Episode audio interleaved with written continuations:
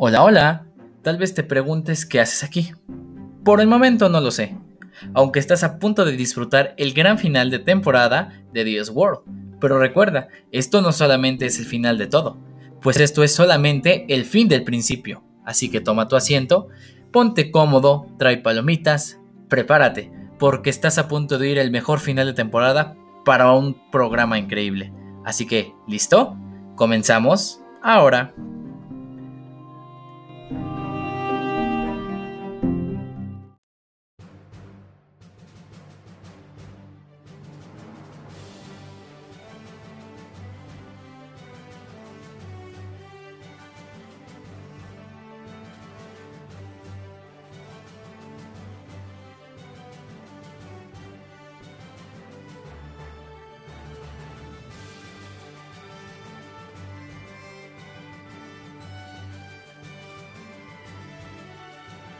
Sean bienvenidos a este programa especial, a esta ceremonia especial. Pues hoy nos vestimos de gala, señoras y señores, niños y niñas, compañeros, compañeras, etcétera, etcétera. Pues este, este día, este viernes, es el gran final de temporada de la primera temporada de The World. Estoy muy contento y muy emocionado de compartir esto con ustedes. Como siempre, le quiero agradecer a la gente de Panamá, que me está oyendo, en especial a la provincia de Los Santos, que es donde me oyen. Muchísimas gracias por oírme ustedes desde el primer programa, de verdad eh, significa mucho y muchas gracias por, por seguir aquí en, en este su programa, ¿no? To the people in the United Kingdom and in the United States, especially in the United States, to the people in Oregon and Texas, thank you so much for hearing me. I hope you enjoy this program so much. And well, let's see what happens in the next season, and I hope you still in this next season. Y a la gente de México, pues no me queda más que agradecerle a toda la gente que, me escuchó desde el primer programa, a la gente que estuvo aquí eh, publicando sus historias que fueran a oírla.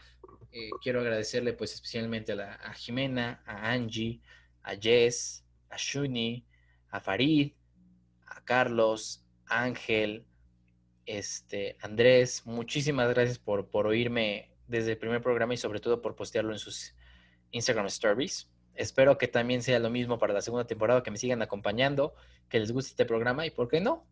Decirme qué les parece este programa. Pero bueno, dejémonos de formalidades, señores.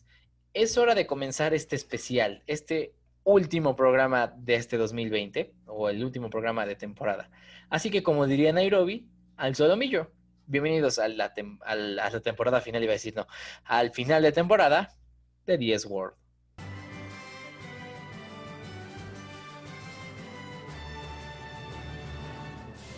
Por fin tenemos las tres secciones juntas nuevamente. Después de un tiempo, pero pues ya por fin están las tres secciones juntas nuevamente. Así que, ¿qué les parece si comenzamos con nuestra primera sección? Que va a ser la última vez que lo digamos por estos tiempos, por ahorita, porque esta sí regresa, esta regresará para la nueva temporada. Así que vamos a El arte de escuchar. El arte de escuchar. Como ya les había prometido hace mucho, mucho tiempo, íbamos a hablar sobre los Academy Awards, la mayor representación de premios en la historia del séptimo arte.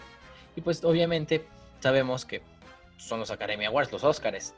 Así que vamos a ver un poco de la historia de los Academy Awards, que es lo que nos importa. Sabemos que la primera ceremonia fue presentada el 16 de mayo de 1929 en un almuerzo privado en el hotel de Hollywood Roosevelt con una audiencia de cerca de 270 personas. La fiesta llevada a cabo de la ceremonia, o sea, llevada a cabo después de la ceremonia, tuvo lugar en el Hotel Mayfair y el costo del boleto para los invitados a la ceremonia fue de 5 dólares. 15 estatuillas fueron entregadas premiando a artistas, directores y otras personalidades de la industria del cine por sus trabajos estrenados entre 1927 y 1928. Aunque la Academy of Motion Picture Arts fue creada en 1927 por 36 personalidades de Hollywood, la estatuilla que representa su premio fue elaborada al año siguiente por el escenógrafo de la Metro Goldwyn Mayer, Cedric Gibbons, y según indican algunas fuentes al actor y director mexicano Emilio Fernández, mejor conocido como el Indio Fernández, él sirvió de modelo para dibujar el boceto de los Academy Awards. O sea, si se dan cuenta, si alguna vez tienen la oportunidad de ver un Academy Awards, fíjense bien en los ratos qué tal si de veras es el Indio Fernández. Pero bueno, el nombre de Oscar pues fue acuñado por la actriz de, eh, de ascendencia norteamericana Margaret Herrick, cuando mencionó que el nombre de la estatuilla se parecía a su tío Oscar. Fíjense bien cómo todo, cómo, cómo todo se vuelve famoso cuando alguien lo dice así, ¿no? Los ganadores eran anunciados con tres meses de anterioridad a la ceremonia.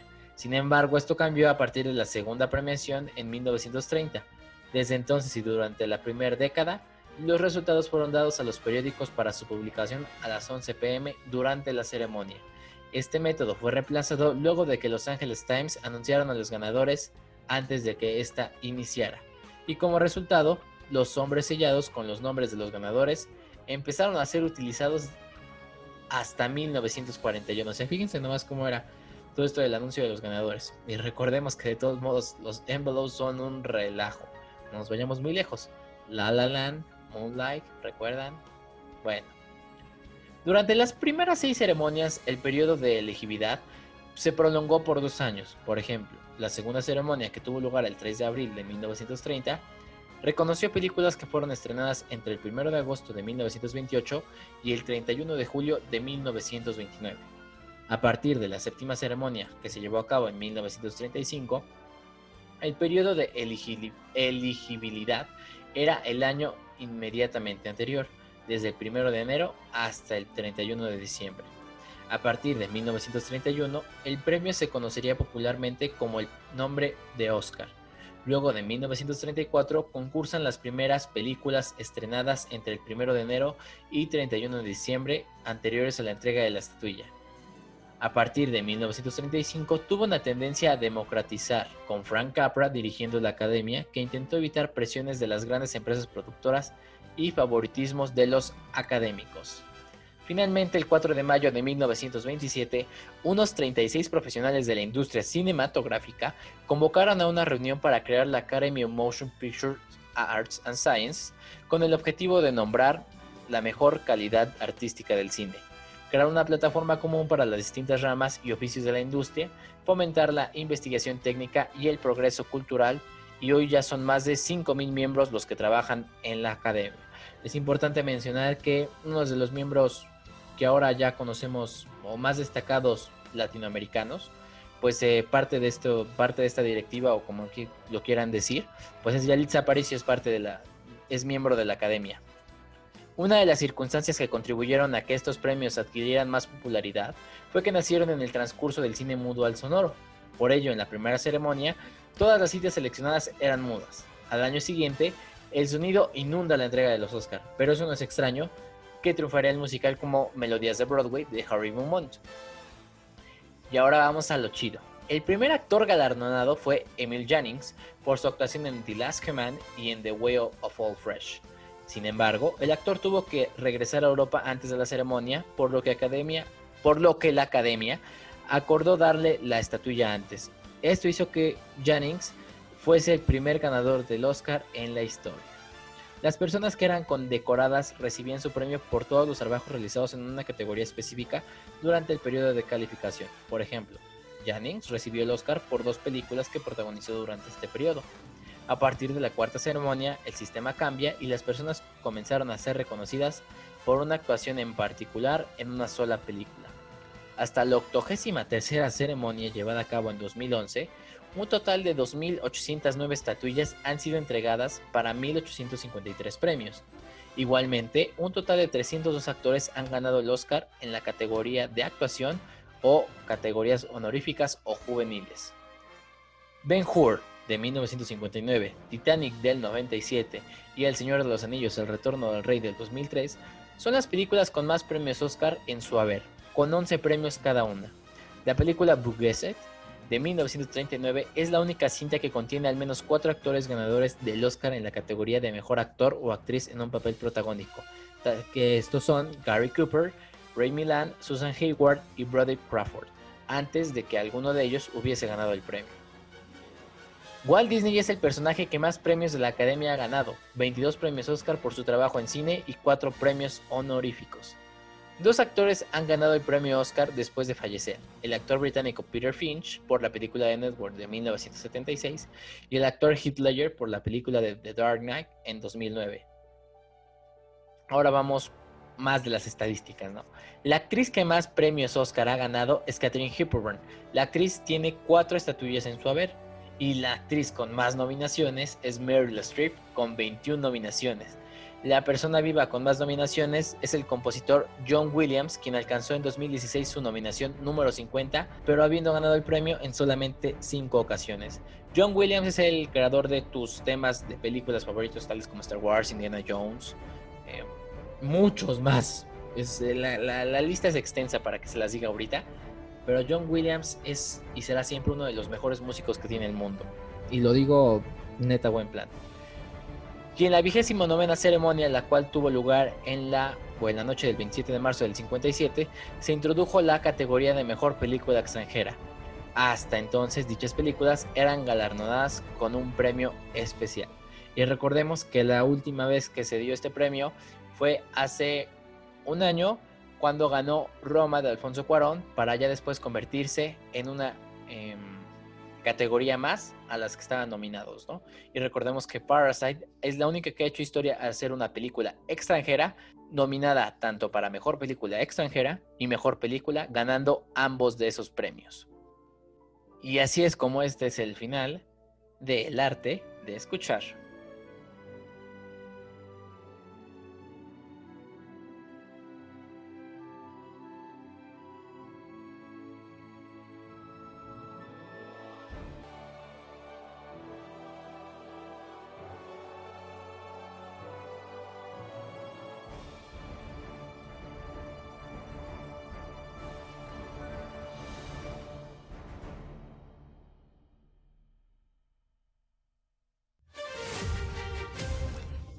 Arte de diseñar.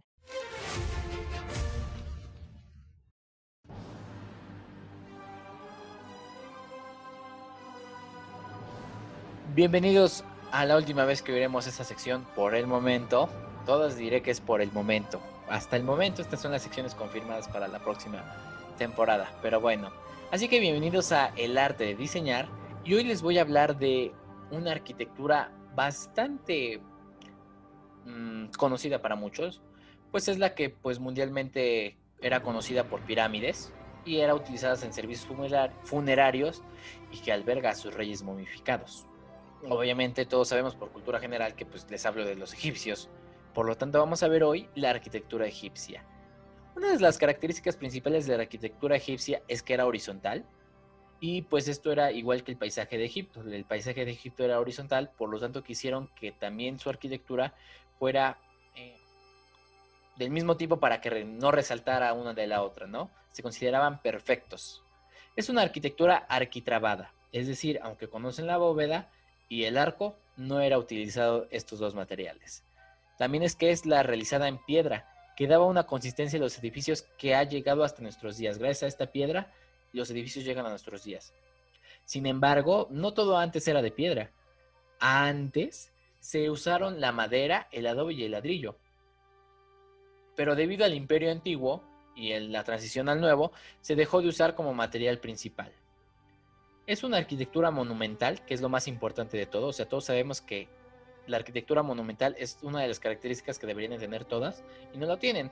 Esta es considerada una de las más importantes representantes de la arquitectura monumental y pues algunas de las características que los egipcios utilizaban en su arquitectura son el muro y el pilar. Pero también hay uno que es muy importante y que hay muchos tipos de, esta cosa, y es la columna.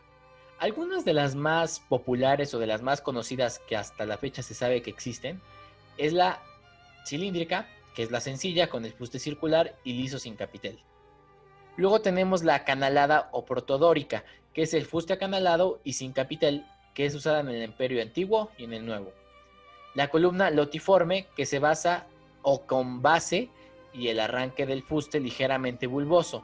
El fuste es fascicular, que está formado por los tallos de la flor, que son semicirculares. Y pues el capitel era en forma de flor de loto con el capullo cerrado, y que esto es utilizado desde el Imperio Antiguo, ¿no?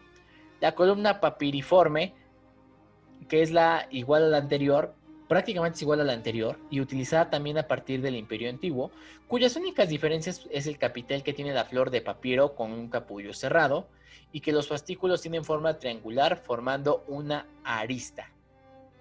La columna campaniforme que era también igual a la anterior, pero la diferencia era que el capitel en vez de tener el capullo cerrado lo tiene abierto y así es como llega la campaniforme.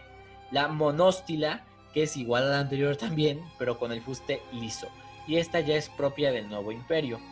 La palmiforme, que es con el fuste liso, y el capitel en forma de hojas de palmera abiertas muy bien dibujadas. Así es donde, esas sí las hemos visto en los palacios, por ejemplo.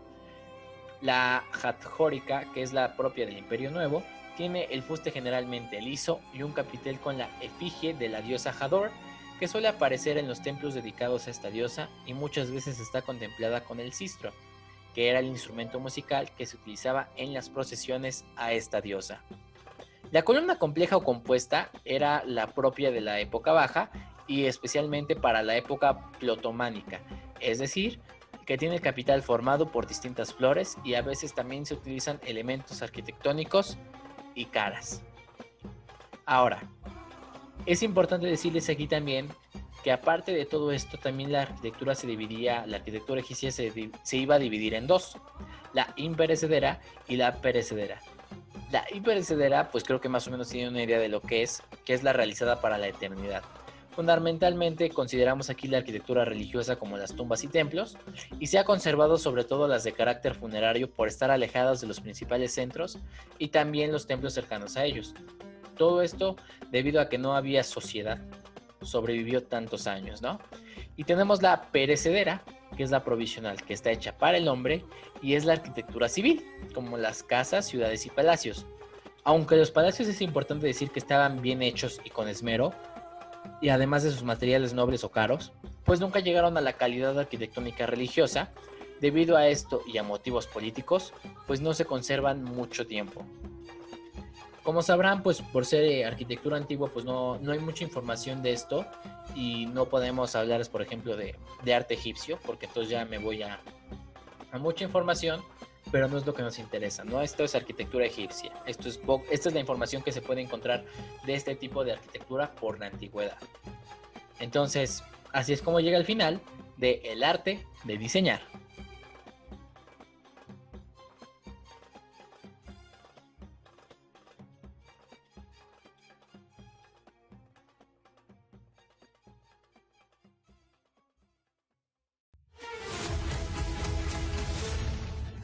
Arte de entretener.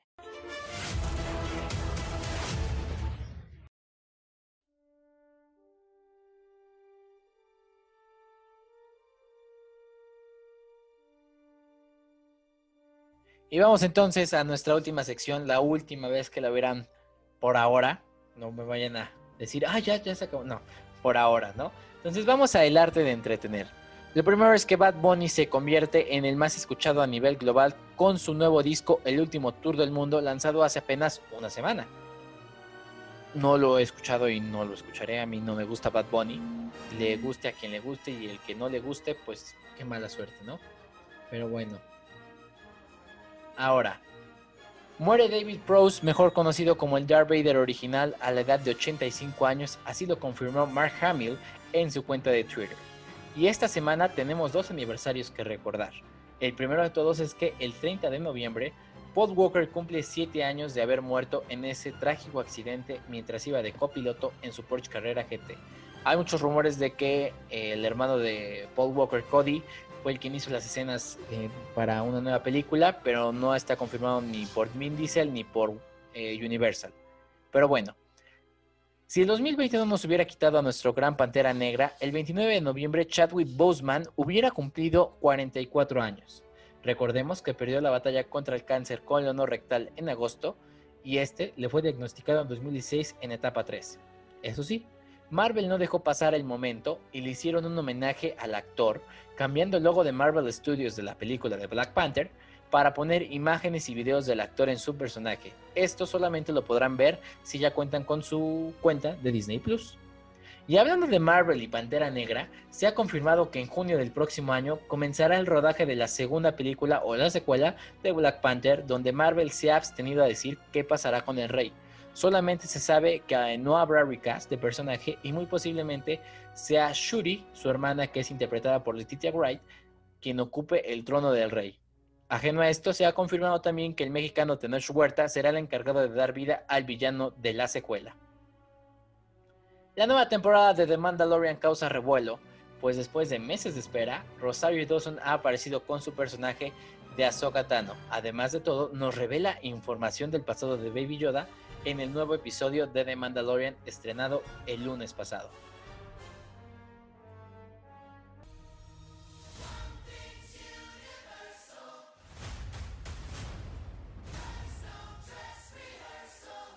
Netflix ha liberado dos trailers esta semana. El primero es que tras meses de espera, la apuesta de Netflix de diciembre para nuevas películas o musicales, que es lo que quiere ahora lograr Netflix, eh, que está basada en el musical de Broadway y que a su vez ese musical está basado en el libro, va a tener por nombre The Prom, que contará con la participación de la ganadora y muchas veces nominada al Oscar, Meryl Streep. Por lo tanto, lo digo así, es garantía que dará una actuación tremenda y espero que de igual forma la película. También les tengo que contar que Ryan Murphy es el director de la película y pues todos conocemos algunos de los proyectos de este director, ¿no? Uno de los más destacados o de los más famosos pues es el de American Crime Story, The Assassination of Gianni Versace, el nuevo, la última de estas, pero bueno. Y el segundo trailer liberado pues te va a llegar a la infancia. No lo niegues porque es verdad. Hablo nada más y nada menos que de We Can Be Heroes, la secuela directa de las aventuras de Shark Boy y Lava Girl Contará con la participación del director de Robert Rodríguez que ha dirigido Sharkboy y Lava y también Mini Espías. Por lo tanto, esperemos efectos horrorosos. Pero pues es el trabajo de calidad de Robert Rodríguez. Por lo tanto, es una película que mucha gente espera y pues esperemos que sea igual que la primera, ¿no? Que, nos guste. A mí me gusta mucho Sharkboy y Lava a la fecha. Pero bueno, esa, esa es otra historia. Para terminar esta sección de noticias tenemos algo sensacional y que nunca me hubiera esperado. Y que aún así, esto lo siento chidísimo y está padrísimo, ¿no? Y es que a través de un comunicado, Elliot Page, quien anteriormente era conocido como Ellen Page, sí, Ellen Page, la actriz de Juno y de Umbrella Academy, ha hecho de conocimiento público que a partir de este momento se llama Elliot y además es transgénero. Recordemos que era antes considerada como no binario y ahora se considera transgénero. Esto es un gran paso para él, así lo afirma en este comunicado. Yo no sé ustedes, pero va a estar chidísimo ahora en los créditos de The Umbrella Academy que ya no veamos el nombre de Ellen Page, sino que ahora va a ser Elliot Page. Ah, y hablando de The Umbrella Academy, se ha lanzado una imagen desde Steve Blackman, quien es el creador de The Umbrella Academy, donde nos muestra el nombre del primer capítulo de la nueva temporada que está prevista a rodar desde febrero. El nombre del capítulo se llama Meet the Family y los actores ya han leído el libreto y dicen que han quedado sorprendidos y con ganas de leer más libretos. Ahora, regresando con Elliot, personalmente le deseo el mayor de los éxitos, pero no de los éxitos, sino de satisfacciones, que le haya, que haya sido lo mejor y que pues que la gente no, no se meta con eso, ¿no? Ojalá que sea así, ¿no? Y así termina el último arte de entretener de esta semana.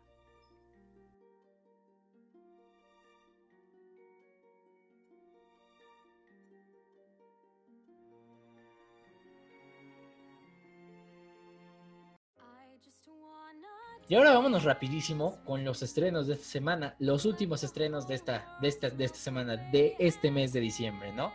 Vamos primero con la plataforma de Prime Video. Tenemos que va a salir en series Alvin y las ardillas temporada 1 y 2, Blackish de la 1 a la 6, Hawaii 5-0 en 6 temporadas de la 1 a la 6, El Cid, que es con Jaime Lorente, que lo conocemos como eh, Denver en la Casa de Papel, The Grand Tour a Massive Count y MacGyver en sus temporadas 1 y 3. No sé si sea el MacGyver viejito o el MacGyver nuevo.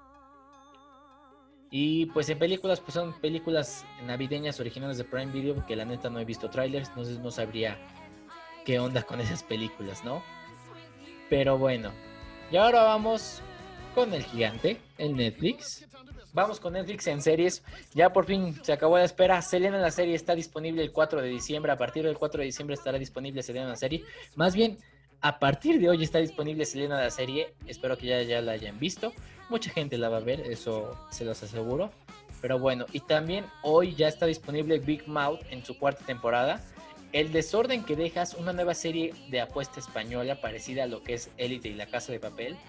Que tenemos a, a uno de los miembros de Élite que la verdad es que se ve bastante interesante la historia, la trama está muy buena. Y hablando también de, series, ya salió el nuevo tráiler de Monarca y además nos ha dejado muy esperantes con la nueva temporada que sale el 2 de enero. Bridgerton que sale con DC Legends of Tomorrow y para el gran final de El Mundo Oculto de Sabrina, que es la última temporada, el último día de diciembre, junto con Vikings en su temporada final. Para las películas, tenemos bastantes películas, ¿eh? El beso de la Navidad de Ángela, el baile que es de prom, el que les estaba comentando hace algunos instantes, que es la, apuesta máxima para ver si Netflix ahora comienza con musicales. Las canciones me gustaron mucho desde prom, ya de una vez los digo, yo nunca había escuchado ese musical, las oí están padrísimas, quiero ya oírlas, las de la película, ¿no? La Madre del Blues, que es la última película de nuestro gran actor, nuestro queridísimo actor, suena, ridículo. No, La Madre del Blues, que es la última película en donde podremos ver la participación de Pantera Negra, del actor de Pantera Negra, que pues dicen que está fuerte para que él gane el Oscar, ¿no? En la nueva edición de los Oscars, que podría ser que sea el tercero Chadwick Boseman en ganar un, premio Oscar eh, después de haber muerto, ¿no? Algunas de las otras películas serían Liga de la Justicia, Rascacielos, 300 el nacimiento de un imperio, Mad Max Fury Road, El testamento de la abuela que también se ve buena, que es mexicana, A la mala, Ana y Bruno. Y a los especiales de Navidad tenemos Ashley García, Genio Enamorada Navidad y Big Show Show Navidad, que recordemos que estos dos, estas dos series fueron canceladas hace algunos meses tras una temporada cada una y estas ya fueron grabadas por lo tanto, esta será la última vez que veamos tanto a, tanto los actores de Ashley García como de Big Show Show. Y ahora sí, vamos con la, con la de moda, ¿no? Vamos con Disney Plus. Tenemos un catálogo impresionante y me doy cuenta que en Estados Unidos no está liberado todo el catálogo que nosotros tenemos acá. Eh. O sea, pónganse afortunados, siéntanse afortunados, ¿no?